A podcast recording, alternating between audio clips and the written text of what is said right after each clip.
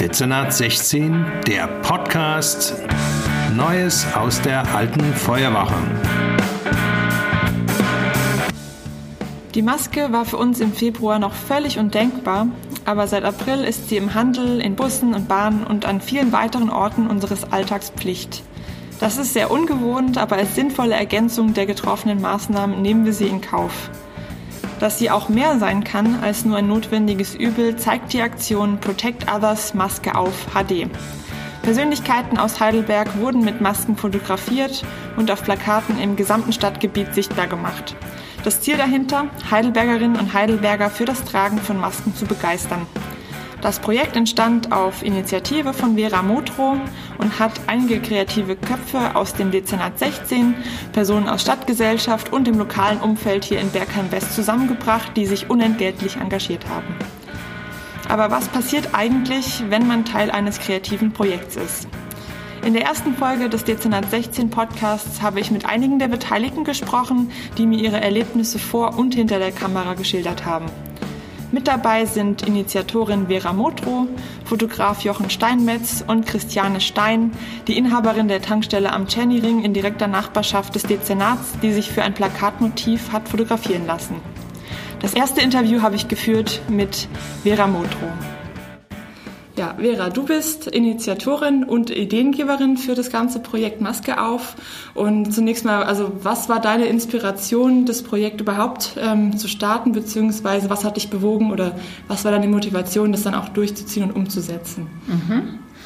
Ähm, ich habe ähm, Ende März ähm, über YouTube so ein kleines Filmchen von dem Professor Dr. Carsten Scheller angeschaut ähm, der da so ein bisschen was über die Masken erzählt hat, dass eben in ganz vielen ähm, asiatischen Ländern, Südkorea oder ähm, ähm Singapur schon ähm, ganz früh, sobald solche Pandemien beginnen, Masken getragen werden Schulen geschlossen werden und eben dieses, diese Rückverfolgung sofort startet mhm. und dass dadurch das normale Leben eigentlich ganz normal weitergehen kann. Mhm. Damals war das ja jetzt so, dass das Masken noch irgendwie ein absolutes neu, neu, ähm, neue Sache waren. Mhm.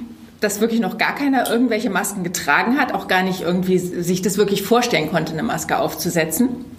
Ähm, und ich habe dann gedacht, das ist eigentlich so verrückt. Jetzt wird irgendwie das ganze wirtschaftliche Leben so komplett runtergefahren.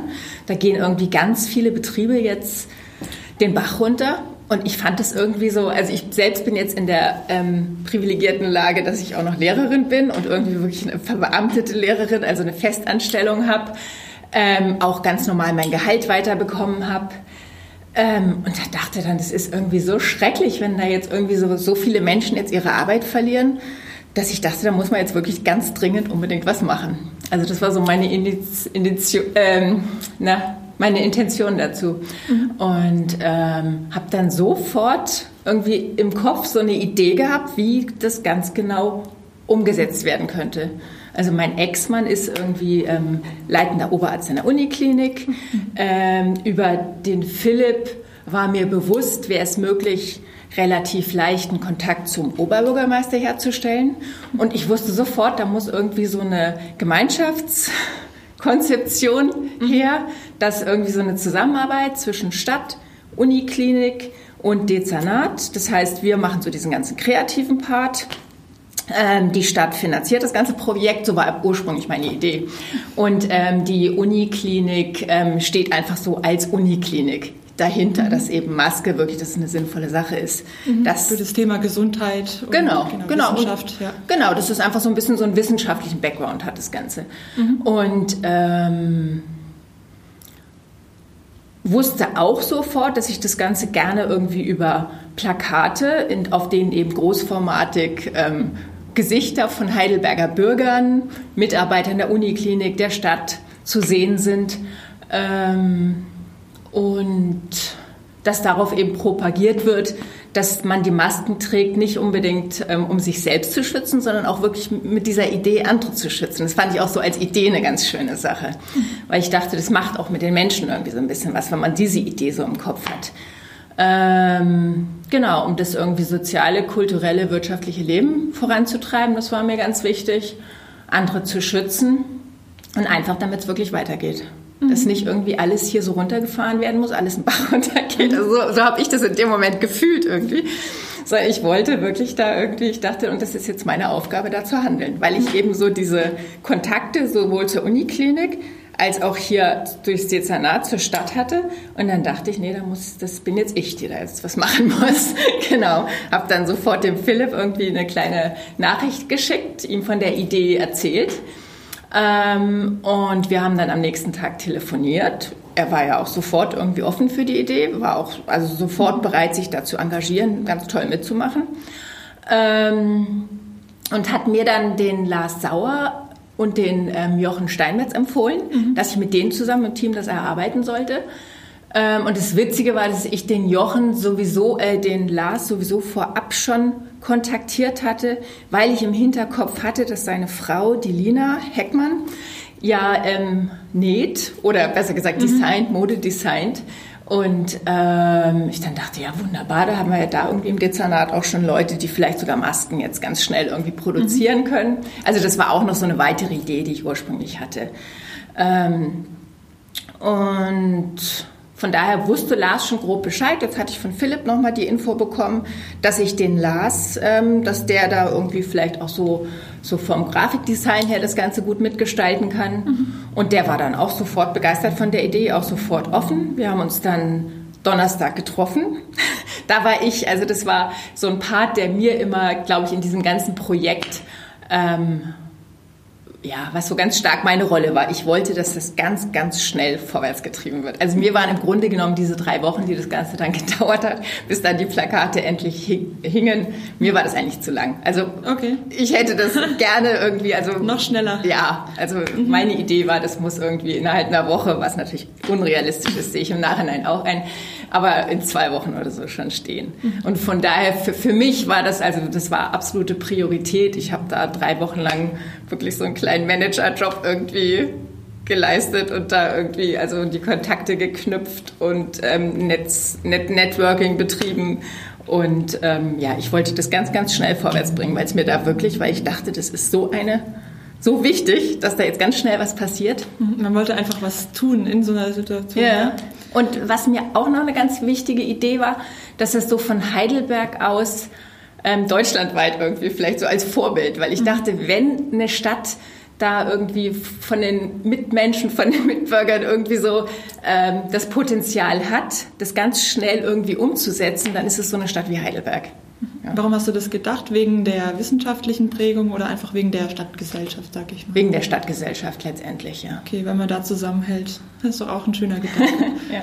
Ähm, ja, also bis die Plakate hingen, du hast jetzt gesagt, es ging dir nicht schnell genug, aber drei Wochen sind schon eine beachtliche, also finde ich, eine beachtliche Geschwindigkeit ja. für so eine ähm, große Plakataktion auch. Es haben sich ja auch viele bereit erklärt mitzumachen. Hast du am Anfang damit gerechnet, dass es denn so viele sind, die dann auch mitmachen? Also der Oberbürgermeister und auch wirklich wichtige Personen der Stadtgesellschaft, sag ich mal. Das ist ja jetzt nicht selbstverständlich. Auch. Ja, also ich, ich war schon so überzeugt von der Idee, dass mir das schon bewusst war, dass es eine Idee ist, in der die Wahrscheinlichkeit extrem hoch ist, dass der Oberbürgermeister mitmacht. Mhm. Und genauso, dass die Uniklinik mitmacht. Also das wäre ja eigentlich fast, ähm, ja, also ich, ich war schon so überzeugt von der Idee, dass ich, dass ich auch dachte, das klappt dann schon auch. Ja, wie ist dann die Idee entstanden, das Projekt sag ich mal, so breit zu machen? War das von Anfang an geplant, äh, so viele unterschiedliche Menschen anzusprechen? Beziehungsweise wie seid ihr dann drauf gekommen, das auch tatsächlich so abzubilden? Ja, yeah. ähm, also meine ursprüngliche Idee war eigentlich gewesen, so Mitarbeiter der Stadt, der Uniklinik, hier vielleicht vom Dezernat abzulichten.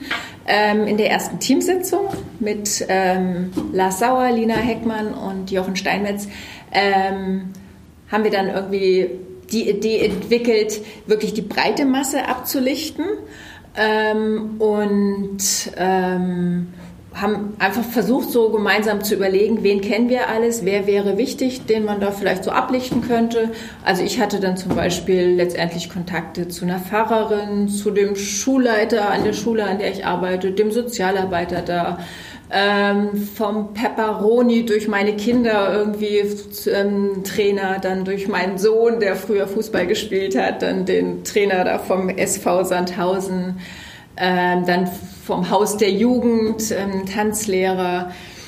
Ähm, ja, durch meinen Ex-Mann dann von der Uniklinik eben einige Leute. Wir haben ja auch letztendlich den Vorstand dann von der Uniklinik, Professor Dr. Autenried, ablichten können. Klar, den Oberbürgermeister natürlich und ähm, Lina Heckmann und Lars Sauer haben dann eben aus dem kreativen Bereich noch ganz viele Leute ähm, angesprochen dass die eben auch abgelichtet werden. Und ich glaube, so ist uns ganz gut gelungen, da irgendwie wirklich so eine breite, oder Frau Stein von der Tank Tankstelle jetzt zum mhm. Beispiel auch, es ist wirklich gelungen, da so eine ganz breite äh, Bevölkerungsschicht abzubilden. Genau, das war uns einfach ein wichtiges Anliegen, ja. Okay, wir haben ähm, aktuell die Situation natürlich, ähm, wird viel darüber gesprochen, äh, dass es jetzt bald wieder verschärfte Regeln geben wird am Mittwoch hat die Bundesregierung neue Regelungen ähm, in Aussicht gestellt, die jetzt natürlich noch in Landesverordnung übertragen werden. Ähm, was sagst du denn vor allem vor der Maskenaktion dazu? Also war, ähm, macht das Sinn, beziehungsweise wie ist deine Einschätzung zu dem Thema aktuelle Verordnung, die jetzt ich sag mal, uns allen ähm, blüht. Ja, ja, ich finde es ein bisschen schade, dass jetzt von dem einen Extrem in das andere Extrem sofort umgeschlagen wird, anstatt da jetzt irgendwie so einen guten Mittelweg zu finden. Und das war ja eigentlich auch gerade so eine Idee von diesem Maskenprojekt, dass man die Masken eben aufsetzt, ähm, damit eben das normale soziale, kulturelle, wirtschaftliche Leben so gut wie möglich weitergehen kann. Und im Grunde genommen, wenn man Masken auf hat und diese ähm, grob, also die Hygienebestimmungen eingehalten werden, spricht ja auch nichts weiter, ähm, Konzert zu besuchen, eine Theateraufführung, Kino, ähm, ins Restaurant zu gehen. Ich finde es eigentlich den falschen Weg, jetzt dieses, dieses, dieses, in dieses andere Extrem umzuschlagen. Hätte mir eigentlich gewünscht, dass gerade so durch dieses Maskenprojekt genau eben dieser Mittelweg möglich gewesen wäre. Als nächstes spreche ich mit Jochen Steinmetz, der die Fotos für die Plakate gemacht hat. Im August titelte der Spiegel Das Maskendrama. Sie sind nervig, verhasst und trotzdem unsere einzige Hoffnung, also sehr reißerisch auch. Ähm, das Cover hat dabei eine sehr ähnliche Optik gehabt wie die Heidelberger Aktion, also die 20 Maskenträger im Porträt als Querschnitt der Gesellschaft, äh, hast du es ja auch schon mal genannt. Ähm, warum glaubst du, ähm, ist das Motiv nochmal also ausgewählt worden, sag ich mal? Also was macht dieses Motiv aus, dass es nicht nur bei uns verwendet wurde?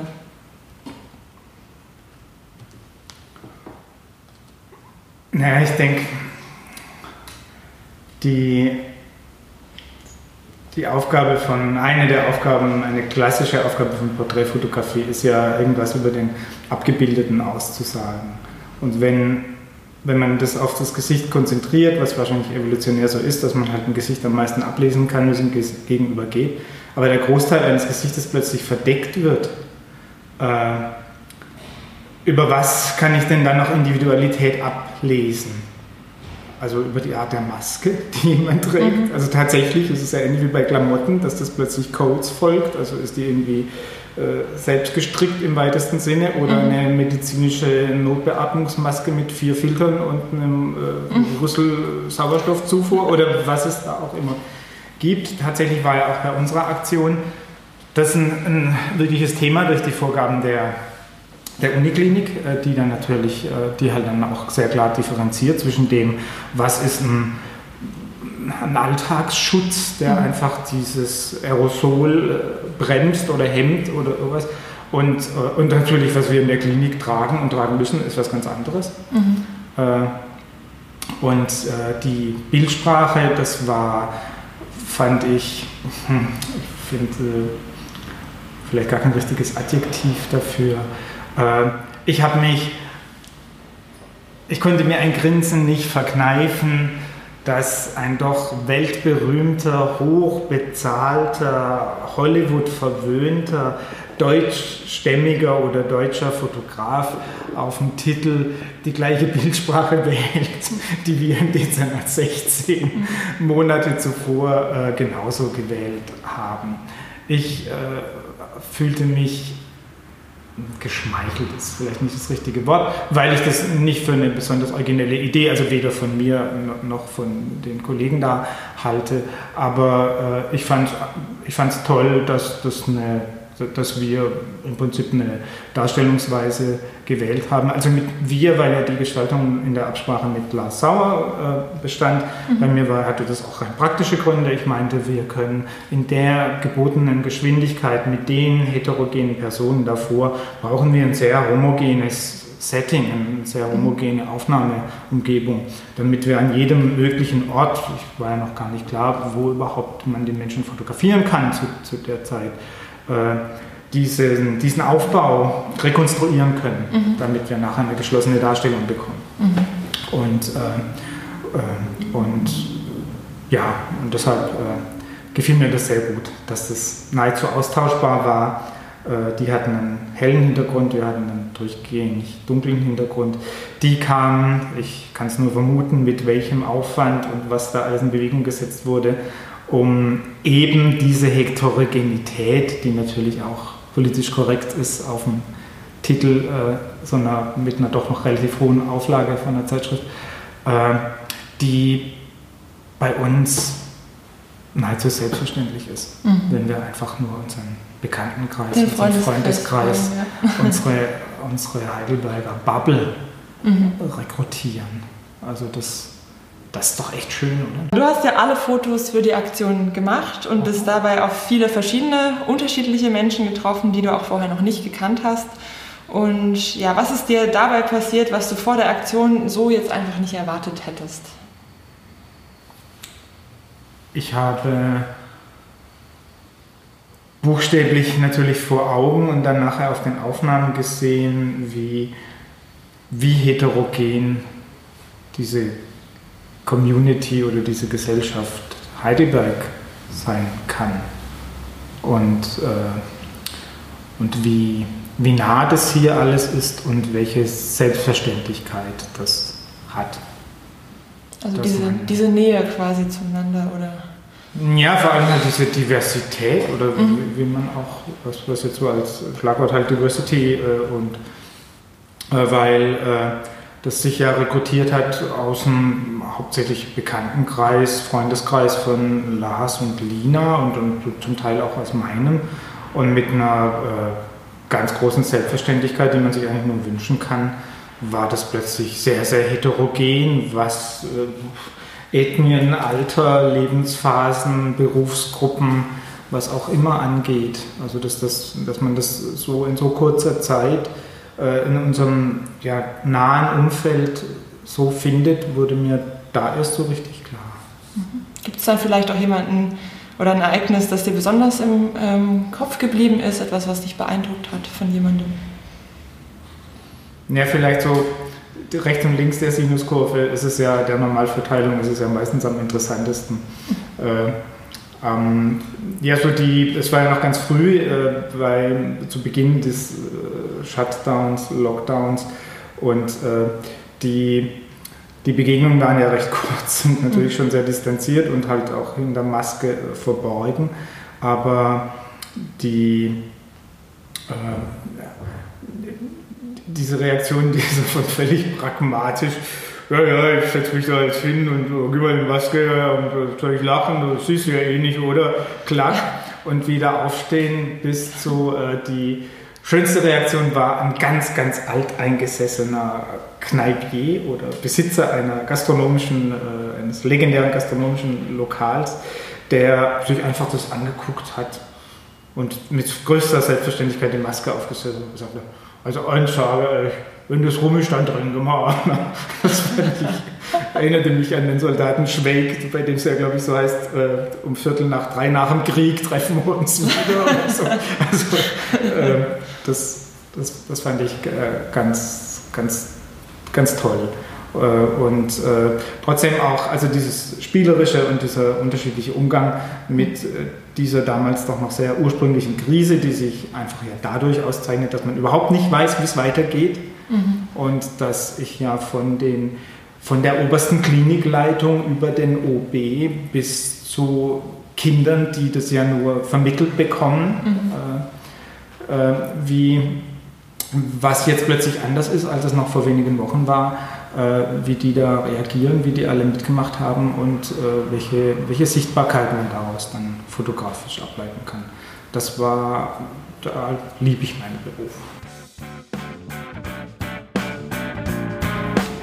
Das letzte Interview führe ich mit Christiane Stein, die Inhaberin der Tankstelle am Tschernering. Frau Stein, Sie sind eine der Personen, die auf den Plakaten abgebildet sind. Und es gab irgendwann den Moment, wo Sie sich bereit erklärt haben, dafür bereit zu stehen. Wieso haben Sie das gemacht? Und wie fühlt es sich an, auf einem Plakat abgebildet zu sein, das überall in Heidelberg zu sehen ist? Und wurden Sie vielleicht schon darauf angesprochen?